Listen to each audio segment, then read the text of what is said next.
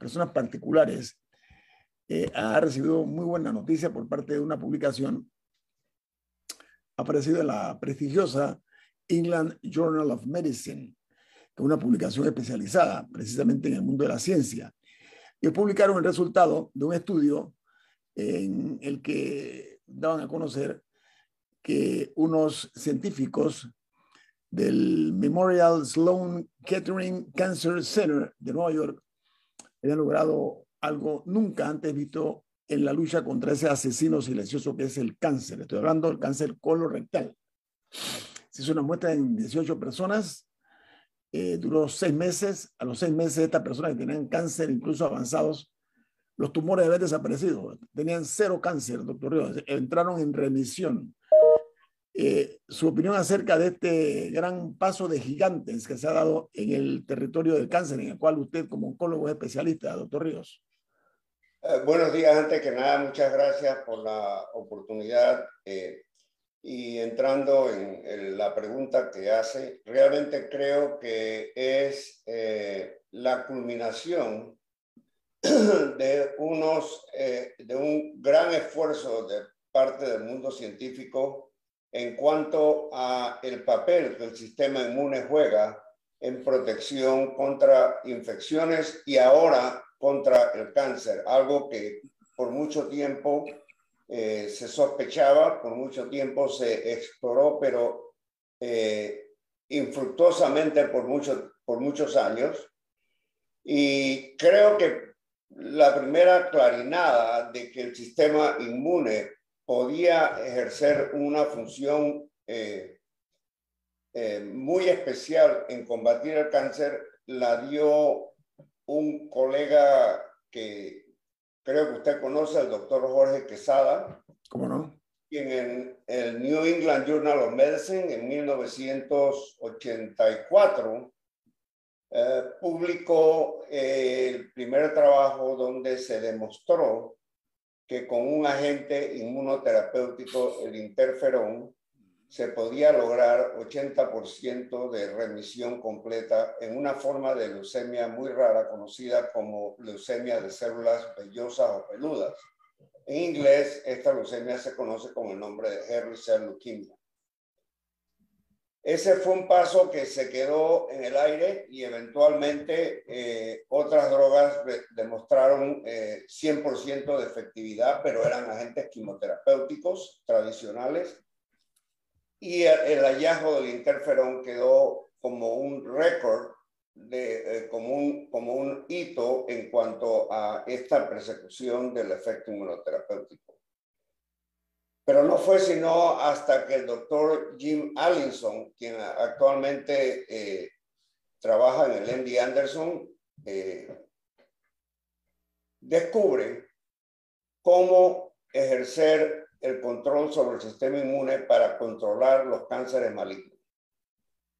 Y el, descubrimiento del doctor Allison, que, pareciera a todas luces no solamente extraordinario, pero como todas estas cosas extraordinarias, relativamente claro, no, ahora, todos los vemos, pero él fue el que dio la luz y por eso se ganó el premio Nobel eh, hace dos años. Descubrió que el sistema inmune tenía capacidad para reconocer los tumores, al igual que reconoce las enfermedades infecciosas. Sin embargo, como los tumores pertenecen a nuestro propio organismo, el reconocimiento del verdadero factor que hace a la célula tumoral diferente de las células de nuestro cuerpo no es tan fácil ni tan sencillo como el reconocimiento de una bacteria, que tienen proteínas totalmente diferentes y son relativamente más fáciles de reconocer. De allí que la respuesta inmunológica a las infecciones tiende a ser muy vigorosa. Y cuando él descubre cómo manipular el sistema inmune para que el sistema inmune no solamente reconozca, reconozca los tumores, sino que actúe contra los tumores igual que actúa contra los sistemas infecciosos, el mundo de la inmunoterapia cambia totalmente y estamos viendo el resultado de los trabajos del doctor Allison. Porque estos pacientes tienen son aproximadamente 10 a 20% de los pacientes con cáncer colorectal. No solamente, no son todos, pero es una fracción importante. Estos pacientes tienen un defecto genético que hace que ellos tengan un problema en reparar los daños del sistema DNA de sus células. Y al tener ese, ese problema en reparar los daños, ellos generan mutaciones que el sistema inmune, una vez que es liberado de los controles naturales, y que es lo que el doctor Allison descubrió, inmediatamente actúa contra el tumor porque esencialmente lo reconoce en una forma similar al que reconocería una bacteria. Y en este caso particular de estos pacientes con estos defectos genéticos que hacen que estos tumores tengan una gran cantidad de mutaciones y que se comporten desde el punto de vista inmunológico como una bacteria, lo que se observa es el efecto tan poderoso del sistema inmune porque realmente estos pacientes lo que ha ocurrido es extraordinario, porque ninguno de los 12 pacientes que fueron tratados, el plan era darle la inmunoterapia y eventualmente hacer cirugía una vez que el tumor se redujera de tamaño. E inclusive el protocolo contemplaba el uso de quimioterapia tradicional seis o nueve meses después de dar la inmunoterapia porque la expectativa era de que iba a haber cierto grado de eh, efecto terapéutico, pero creo que nadie se imaginó o nadie esperaba que esos tumores iban a desaparecer completamente. Y cuando uno ve el artículo y ve cómo ellos exploraron estos pacientes una vez que fueron tratados, no ha habido manera de demostrar que había presencia de ninguna célula tumoral. Esencialmente estos pacientes, los tumores desaparecieron con el tratamiento de la inmunoterapia. ¿Y qué es la noticia, doctor Río? La noticia en sí es exactamente esa, que los tumores desaparecieron 100% sin uso de quimioterapia, radioterapia, cirugía. Eso es lo que ha sorprendido al mundo científico, ¿no? Entonces, creo que lo que, creo que, lo que va a seguir en esta cadena porque como explicaba, el porcentaje de pacientes con cáncer colorectal que presentan este, eh, esta estructura genética que permite a la inmunoterapia realizar este maravilloso trabajo, esto se puede, se va a, a traducir o se va a replicar usando otras técnicas en los cánceres donde no haya ese, ese defecto genético, pero a través de las técnicas genéticas se cree un ambiente, un ambiente similar y la inmunoterapia entonces pueda ejercer este efecto que estamos viendo en este selecto grupo de pacientes. Camila. O sea que la aplicación clínica de este hallazgo se va a dar y creo que lo que es realmente extraordinario la velocidad con que estos cambios se están dando. La, la, la inmunoterapia, para aquellos que son amantes de la historia, el primer premio Nobel al sistema inmuno se dio, a, trabajadores del sistema inmunológico humano se dio en el año de 1901 al doctor Paul Ehrlich y al, y al doctor eh, eh, eh Isla Mesnikov. 1901. Y, de, y cogió de allá al 2018 que los trabajos del doctor Allison fueran reconocidos. Y del 2018 al 2022 vemos que estamos en la presencia de la erradicación completa de cánceres malignos sin ninguna otra intervención que la acción del sistema inmune. O sea que el arco de conocimiento y la rapidez con que eso se ha dado es realmente extraordinario. Doctor Ríos, voy a un corte, comercial. Vamos al corte comercial, Camila, al regreso. Eh, se la paso para que usted le pregunte al doctor Adán Ríos. Estamos platicando con el científico panameño, oncólogo de larga trayectoria y de reconocimiento, el doctor Adán Ríos hasta Houston. Estamos nosotros en esta conexión. Viene más aquí en Info Análisis Este es un programa para la gente inteligente.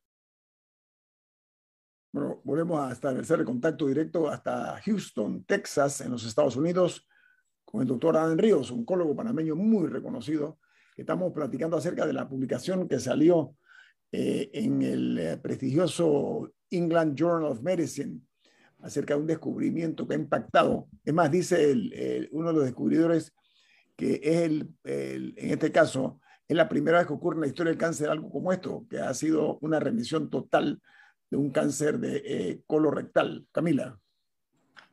Justo quería preguntar por los tiempos, porque, por ejemplo, en el caso de la vacuna contra el COVID, fue algo inédito y se utilizaron muchas autorizaciones de uso de emergencia y se apuraron todos los protocolos, pero en este caso, de, una, de un, no sé si llamarlo medicamento o tratamiento, eh, más o menos cómo se ve la línea de tiempo, para que tengamos como una expectativa real. Ahorita se hizo un estudio en menos de 20 personas.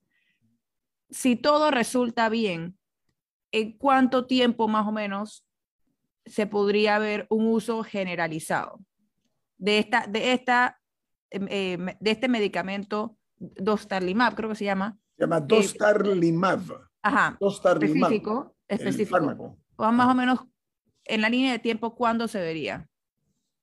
Bueno, eh, lo primero que quiero aclarar es, hoy en día, los agentes inmunoterapéuticos se pueden clasificar en diferentes tipos. Los tipos iniciales eran constituidos por extractos de bacterias que estimulaban al sistema inmune y la estrategia era de que la bacteria iba a estimular al sistema inmune y la estimulación del sistema inmune contra esa bacteria iba a causar como daño colateral la destrucción del tumor. Este fue el principio donde nace la inmunoterapia, nace en Nueva York con el doctor Cooley, Edward Cooley. Él eh, empezó a inyectar en años 1900 pacientes con extractos de bacteria que se llamaban Cooley toxins, las toxinas de Cooley. Y esas toxinas, eventualmente esas preparaciones de bacterias, se usaban en, eh, en tratamientos de cáncer, particularmente de sarcomas, hasta los años de 1950, 51, cuando la FDA pasó una ley que requería que todo lo que se inyectaba a un ser humano tuviera una especificación completa y definida de lo que era lo que se estaba inyectando. Y como el doctor Cooley no podía realmente cuantificar las bacterias que él inyectaba en los pacientes con sarcoma, las, toxinas de Cooley dejaron de producirse y dejaron de manufacturarse, pero el conocimiento quedó y la exploración desde el punto de vista de laboratorio y, eh, y medicina experimental continuó hasta que surgió eh, el interferón, que fue donde se descubre la actividad contra las uh, leucemia de células peludas. Pero todo esto es una inmunoterapia que era eh, lateral a lo que era realmente medular. Y lo que era medular era el control del sistema inmune en sí. Y eso fue lo que descubre Jim Allison. Hoy en día, el control del sistema inmune se manipula con el uso de lo que se llaman ah, eh, checkpoint inhibitors del sistema inmune que están ya aprobados por la FDA. Y en los pacientes con cáncer que, tienen este defecto genético, la respuesta a los checkpoint inhibitors es de aproximadamente 60%. Lo que este grupo de pacientes ha demostrado es que si la afinidad o la capacidad del checkpoint inhibitor se mejora al grado tal de que el control del sistema inmune se hace mucho más efectivo, entonces el 60% se convierte en 100%.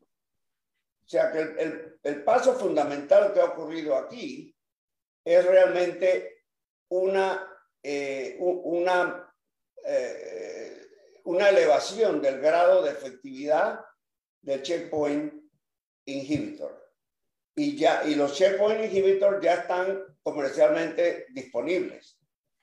Y por lo tanto, eh, esto es algo que en este tipo de, de, cáncer, en este tipo, en, esto, en este 20% de cáncer colorectal, es algo que se va a empezar a usar inmediatamente.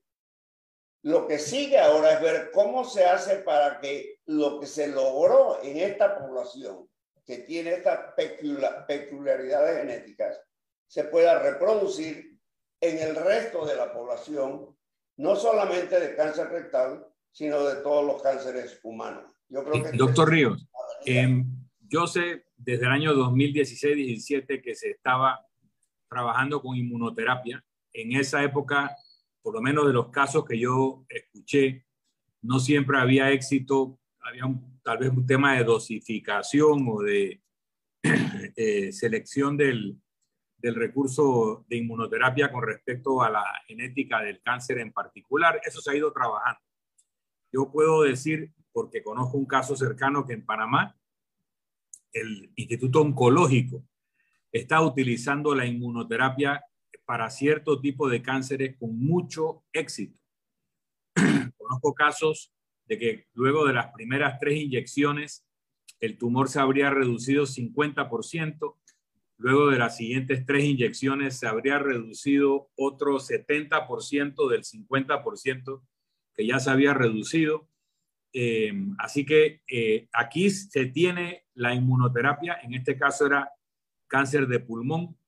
Eh, estoy, bueno, soy consciente de que hay ciertos tipos de cánceres que están resultando mejor la inmunoterapia que otros que son más difíciles pero también parece que es un tema de diseño y de encontrar la llave y la cerradura genética de cada tratamiento, ¿no? Pero en Panamá estamos bastante avanzados, creo que quería decir, y hacerle un reconocimiento al oncológico y a su equipo de, de estar a ese nivel de desarrollo del tema del tratamiento de cáncer.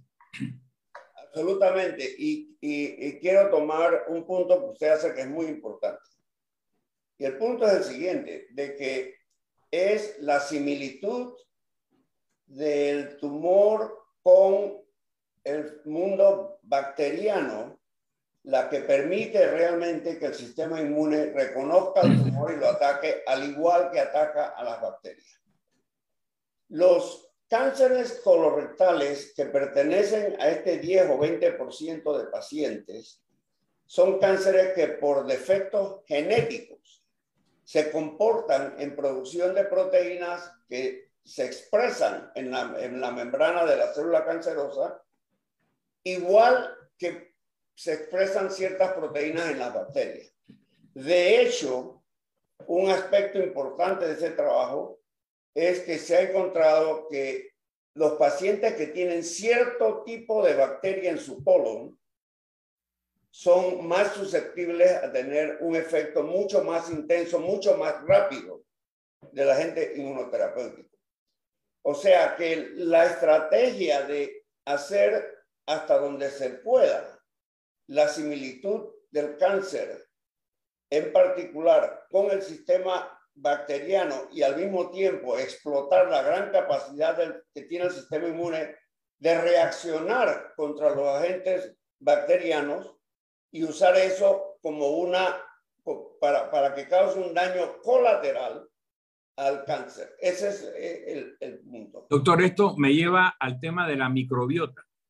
Eh, se ha descubierto en los últimos años la importancia de una microbiota saludable, esa relación de destrucción masiva de la microbiota a través del uso indiscriminado de antibióticos y que también ha propiciado el crecimiento de hongos y otras eh, levaduras en el, en el cuerpo humano porque no somos cuidadosos con el uso de los antibióticos que descubrió el doctor Ehrlich, también pudiera estar afectando el resto de la salud y cómo al fortalecer la microbiota, no solo con inyecciones de estas, sino consumiendo yogur, kefir, fermentados y otro tipo de productos naturales, podríamos estar defendiéndonos de muchas enfermedades.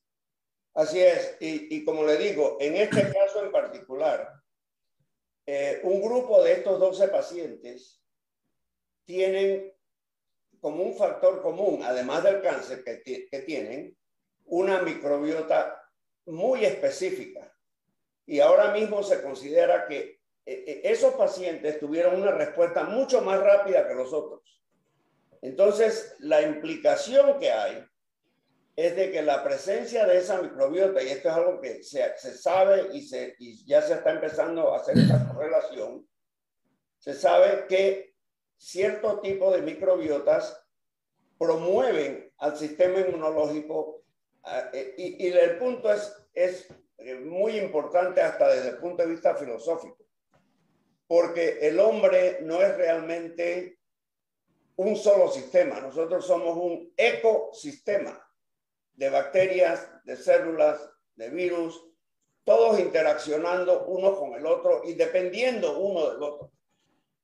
Y la, y la disrupción de esa relación interrumpe la homeostasis, que es el equilibrio del organismo en, en sí cuando está funcionando integralmente. Y por eso la importancia de la naturaleza, doctor, estos encierros que hemos padecido por razones de la pandemia, esa, esa falta de contacto con la naturaleza, de que los niños se puedan revolcar en el jardín, que podamos interactuar, está debilitando nuestra microbiota. ¿Cómo podemos recuperar eso? Tenemos un minuto, un minuto, doctor Ríos. Sí, bueno, yo creo que todo esto son nuevas, nuevas aperturas que se han dado y eh, quiero también hacerle justicia al, al doctor Mesnikov, porque el doctor Mesnikov que recibió el premio Nobel en 1900 con el doctor Ellis por el descubrimiento del sistema inmune, creía en el yogur. Creía tanto que él fundó una compañía que es el yogur Danone. El, yogur Danone que uno consigue en, el, supermercados viene directamente de una creación del doctor Mesnikov. Y, y, y, está basado en la microbiota que se usa para manufacturar ese yogur. Doctor Ríos, continuamos platicando con usted eh, después del campo comercial.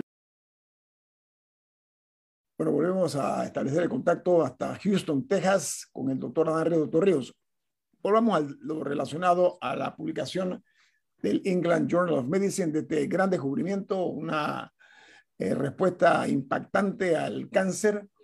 Eh, logran un estudio que se hizo con un fármaco de nombre Dostarlimab, lograr que desapareciera el 100% de los tumores cancerígenos en el plano colorectal, pero tiene otra importancia también este, este, este fármaco, doctor Ríos, y desea la información que una de cada cinco personas o pacientes sufre alguna reacción adversa al tomar, por ejemplo, inhibidores de punto de control, eh, la parte de la inmunoterapia, pero dice que a lo largo de la administración de Dostarlimab no se observó ninguna complicación clínica significativa. Es una buena eh, también noticia, doctor Río, ¿no? Eh, eh, eso es muy importante porque, como todas las cosas, lo que eso indica es un refinamiento de la especificidad del inhibidor. Del inhibidor. Hasta hoy en día, la capacidad de la inmunoterapia que tenemos produce efectos colaterales, la mayoría de ellos grado 1 o 2, eh, en aproximadamente 35% de los pacientes, eh, controlables, manejables, pero eh, después siempre pues, son efectos colaterales. Y hay un grupo, 10% de pacientes que pueden tener efectos colaterales extremadamente serios e inclusive casos de mortalidad asociada a estos efectos colaterales. Este, este nuevo tipo de eh, de anticuerpo, lo que refleja es una especificidad tal que solamente actúa donde se espera que vaya a actuar y no fuera del, fuera del blanco o del target donde uno lo está dirigiendo, que es lo que se conoce como off-target side effect. Y esto es eh, realmente un, un paso muy importante porque indica que se ha descubierto la forma de crear inhibidores de, de punto del sistema inmunológico con un alto grado de especificidad y por lo tanto eh, los efectos colaterales se han minimizado prácticamente a cero. Doctor Ríos, la noticia... perdón, continúe. No digo, este otro paso sumamente importante porque esa ha sido una limitante para muchos pacientes que responden a la inmunoterapia, pero tienen que, tienen que, eh, tienen que eh, pararla porque eh, tienen efectos colaterales que les impiden continuar el tratamiento. Pues el hecho de que el dosarlimab haya logrado ese objetivo me parece que un paso de gigante adicional. Pero doctor Ríos, este descubrimiento de este fármaco que logra una remisión al 100%, en el caso que estamos nosotros, que nos ocupa hoy, el dostarlimab tiene otras, otras particularidades que han generado muchas opiniones en el mundo científico, del cual usted forma parte. Por ejemplo, eh, una doctora experta en cáncer colorectal, muy dedicada nada más al cáncer colorectal de la Escuela de Medicina de la Universidad de Harvard, dijo lo siguiente, y cito, dice, si bien los resultados fueron eh, notables y sin precedentes, hablando del, del dostarlimab, tendrán que ser replicados para asegurar que equivalen a una cura. Eso nos lo traduce un español simplista, doctor Ríos, por favor. Eh, eh, bueno, eh, el, mundo científico se caracteriza por, por, un, por un grado de objetividad y, y escepticismo que realmente está basado más que nada en probabilidades y estadísticas. Y como han habido eh, a través de la historia del desarrollo de la ciencia episodios en los cuales eh, han habido evidencias que realmente después no han resultado ciertas, obviamente un resultado de este impacto va a tener que, ser replicado. Y yo, yo no tengo la menor duda que el deseo de esta doctora se, se le va a satisfacer con creces. Este este es simplemente una, una expresión eh, típica de, este mundo científico donde a veces el, escepticismo eh, eh, juega ese papel, ¿no? Y yo solamente les recuerdo con, mucho, con mucha discreción, como por ejemplo, por años, por años, se extirpaban las úlceras estomacales y había toda una ciencia de cómo resecar eh, las úlceras estomacales hasta que unos investigadores australianos descubren que en verdad las úlceras estomacales eran causadas por una bacteria. Y nadie les creía, los, los tildaban de, de, locos y de fraudulentos y, de, y, y la situación llegó a un punto de crisis tal que uno de los investigadores cogió un vaso lleno de, de, una solución lleno de bacterias y se lo tomó y terminó en el hospital con una hemorragia gástrica masiva, casi se muere. Entonces, el mundo... Porque se decía que no podía sobrevivir nada en el ácido estomacal. y resulta que estas bacterias sí viven en esos ambientes extremos. Así fue que se descubre y desaparece toda, todo ese andamiaje de resección de, de estómagos. Sí. Eh, que, que, habían libros, tomos y cantidad de gente que hoy en día se hace el examen, se detecta la bacteria y usted va a la farmacia y le dan sus antibióticos y se acabó. Doctor Ríos, el tema de este fármaco, el tema de este fármaco, el, el, el Dostarlimab, eh, ya se conoce el precio, cuesta 11 mil dólares por dosis y se aplica, eh, en este caso, cada tres semanas una dosis, eh, que se lleva hasta seis meses. Y lo importante, como dije, que provoca eh, reacciones controlables. Ese precio, doctor Ríos, en su opinión, versus el, el, lo que se llama el, costo-beneficio, ¿cómo lo evalúa usted? Bueno, yo, yo creo que el área de fármaco, farmacoeconomía es un, es un área muy compleja, porque, por ejemplo, nosotros vemos que hay unas diferencias extraordinarias por las mismas compañías. entre México y los Estados Unidos. Por eso hay un, hay un turismo de, farmacológico, gente que va de los Estados Unidos a, a, México o a Europa a conseguir medicinas que en, en, los Estados Unidos son extremadamente caras. Entonces, es, obviamente hay unos gaps, hay, unos, hay unas diferencias que probablemente eh, obedecen más a la economía de los países que a la realidad de lo que, de lo que se trata, ¿no? Bueno, en Panamá pasa igual, mucha gente en Panamá viaja o, o, consigue gente que va a viajar que le traiga medicinas de Colombia, de España, de, de Centroamérica, porque aquí son, son a precios que no, que no lo pueden adquirir.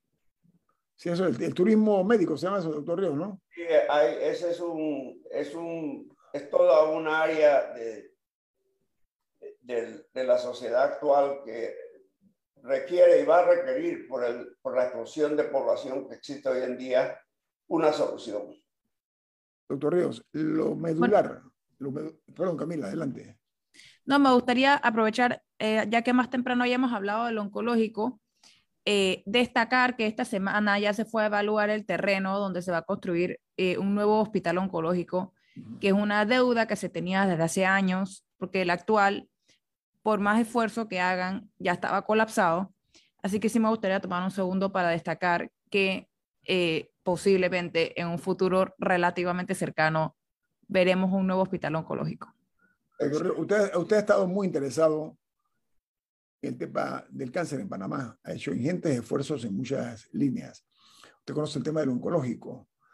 Desde su perspectiva como profesional de la medicina, eh, eh, ¿Qué debemos hacer nosotros en este caso para situarnos a nivel de los hospitales de los Estados Unidos en cuanto a un oncológico que sea moderno, que sea efectivo, como en efecto hasta ahora ha sido, con mucho esfuerzo y con muchas limitaciones? ¿Qué, qué recomendaría usted, doctor Ríos, de su experiencia que ha trabajado por años en el Centro Médico de Texas? Bueno, y y, y, tengo que recordar y agradecer que yo trabajé en el oncológico. Ok. Eh, ¿Ha, progresado el oncológico, ¿Ha progresado el oncológico desde los años que usted trabajó hasta ahora en, en yo, una forma yo, sostenida? Yo, y para precisar, también el doctor Ríos hizo su carrera en el Gorgas, que es el edificio donde opera el oncológico, así que conoce tanto al Instituto Oncológico desde su origen como el edificio donde hoy en día opera.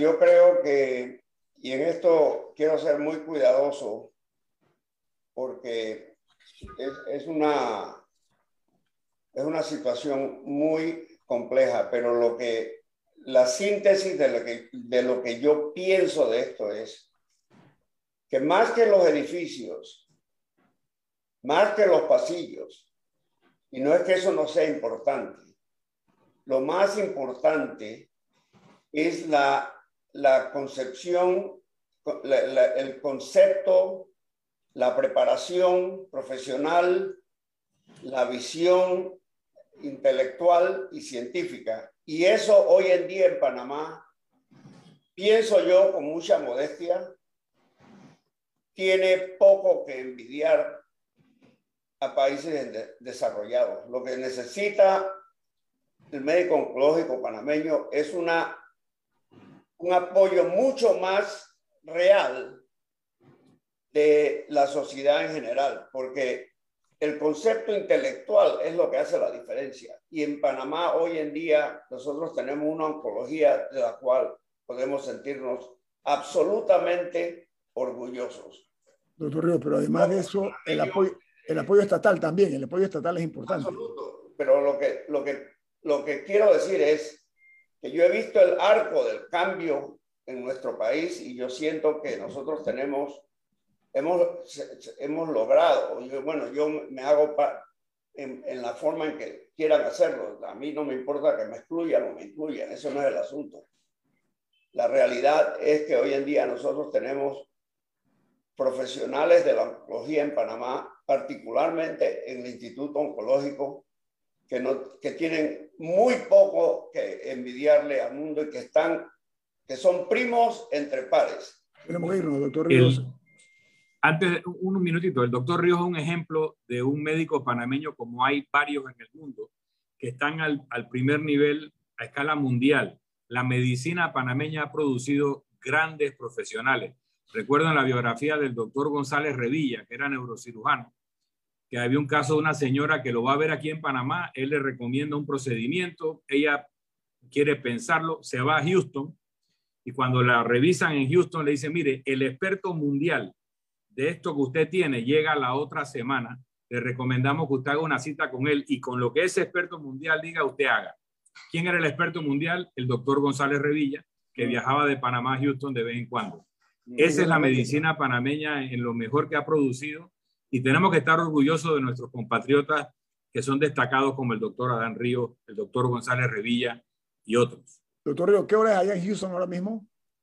Eh, 8 y 15. Ah, tenemos la misma hora que aquí. Bueno, usted tiene que trabajar, doctor Ríos. Gracias por su tiempo y por sus valiosos aportes para ilustrar a nuestra exigente audiencia en torno a este descubrimiento maravilloso que se ha dado con este fármaco que ha dado buenos resultados, el Dostarlimab, eh, que ha logrado eh, una remisión del 100% de los tumores en los pacientes que se prestaron para un estudio del cáncer colorectal. Doctor Ríos, gracias, un abrazo en la distancia. Cómo no, igualmente a todos ustedes. Camila, mucho gusto en verte y Milton, mucha, siempre aprendo de ti, que, tienes una bagaje extraordinario y, y por supuesto eh, el liderazgo de Guillermo y tu, y tu amistad. Gracias, Guillermo. ¿ah? Gracias, maestro. Hasta luego, hermano. Bueno, vamos al corte comercial. Esto es Info Análisis, un programa para la gente inteligente.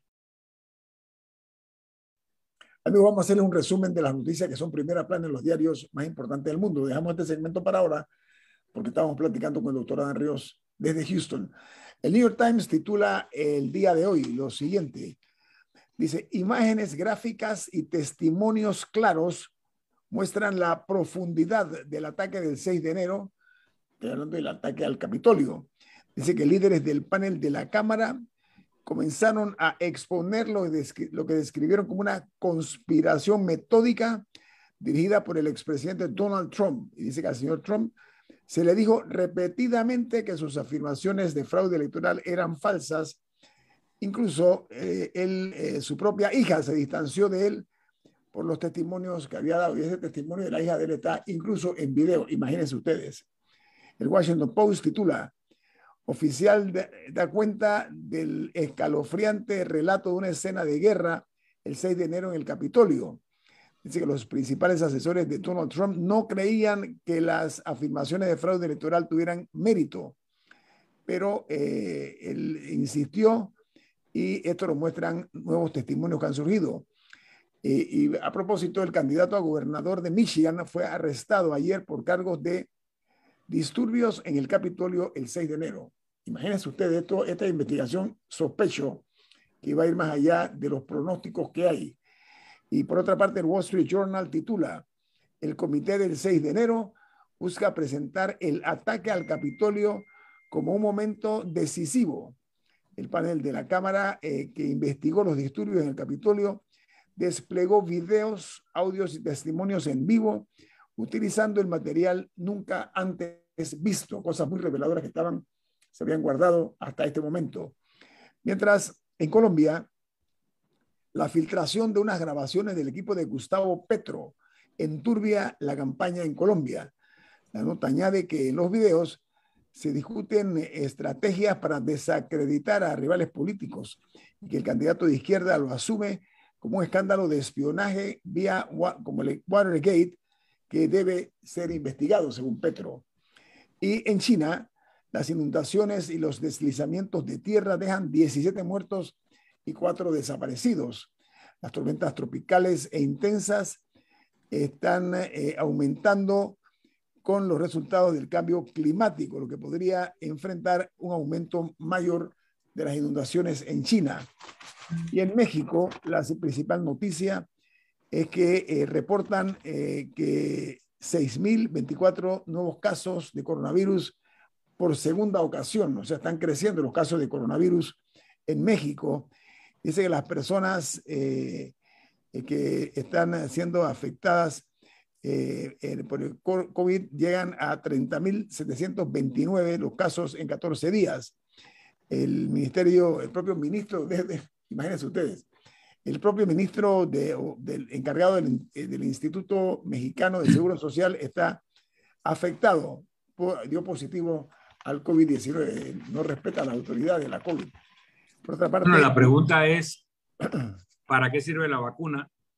¿Por qué se dice que algunos directivos eh, de farmacéuticas se aplicaron solución salina y no la vacuna?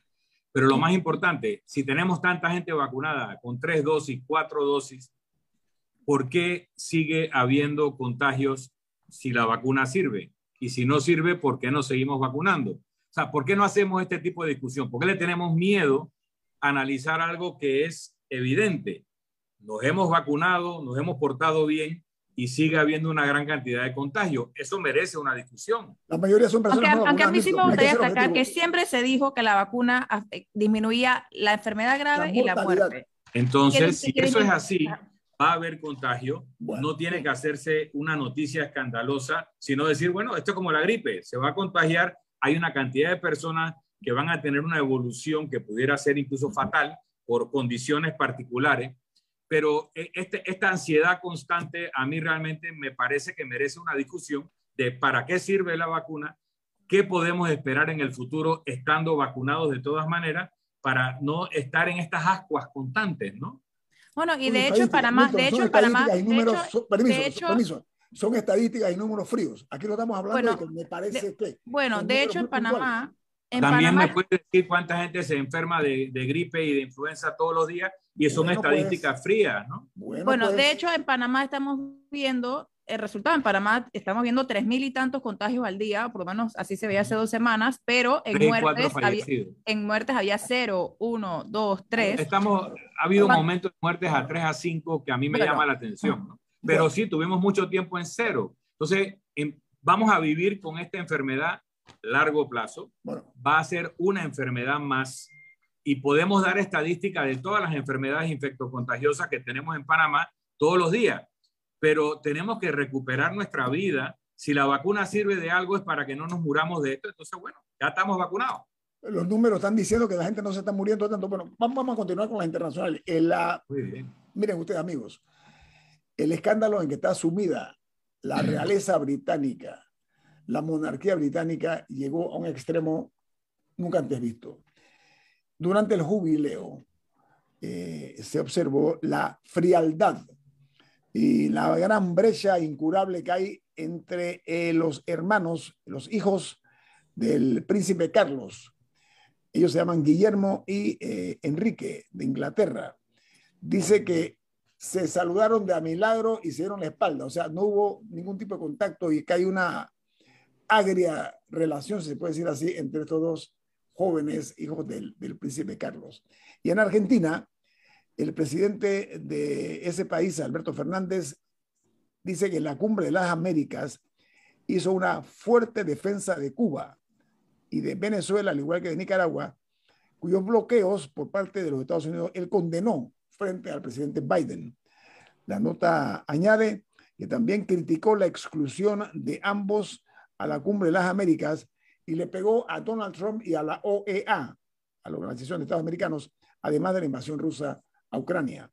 Mientras hay una nota interesante, dice que en los Estados Unidos los precios récord de la gasolina alteran las empresas y la economía de los Estados Unidos a medida que los precios de la gasolina se acercan a un promedio récord de 5 dólares, algo nunca antes visto, y que dice 5 dólares el galón, para que quede claro y que eh, los costos del combustible están eh, propagando por casi todos los rincones de los negocios y ya comienzan a alterar el comportamiento del consumidor estadounidense. Y en El Salvador, el presidente Nayib Bukele sale una noticia que dice que también condenó Bukele eh, en la Cumbre de las Américas al decir que la OEA no tiene ya ninguna razón de ser luego que se dio la la situación en la Cumbre de las Américas y él procedió, pues, en ese caso, a, que, a sugerir el presidente de Argentina que se reconstruya el organismo hemisférico, pero Bukele dice, no, no, vamos a cerrar, vamos a cerrar la OEA. Mientras en Chile, la noticia principal es que el presidente de ese país, eh, Boris, sostiene una reunión bilateral con Joe Biden y pide a los Estados Unidos que mire como iguales a todos los países de América Latina. Biden entonces le propuso eh, la realización pues, de una mesa de trabajo para buscar vías de lo que él llamó de acuerdo en cuanto a ese tema y la incertidumbre que hay en el trato desigual, supuestamente, que dice Boris, eh, de los Estados Unidos hacia América Latina. Y en Guatemala, en Guatemala, las deportaciones de ese país en el primer trimestre del año registraron un alza de 124.8% con los reportes que se dieron el día de ayer. Dice que los, eh, los casos de deportaciones de Estados Unidos a Guatemala, a El Salvador y a Honduras suben casi 600% y que las deportaciones de niños y adolescentes son las que tienen los porcentajes más elevados en este caso.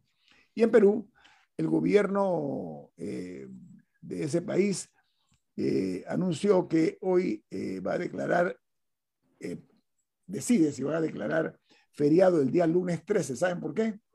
Porque ese día juega Perú, se juega el repechaje para el Mundial de Fútbol. Entonces lo que está haciendo el gobierno es que para que la gente pueda ver ese partido entre Perú y Australia, pues está pensando dar por lo menos el mediodía laborable eh, libre.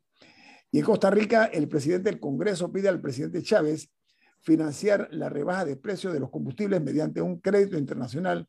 Esto se dio en una conversación telefónica entre ambos altos funcionarios. Tenemos que irnos porque viene Álvaro Alvarado con su programa Sin Rodeos.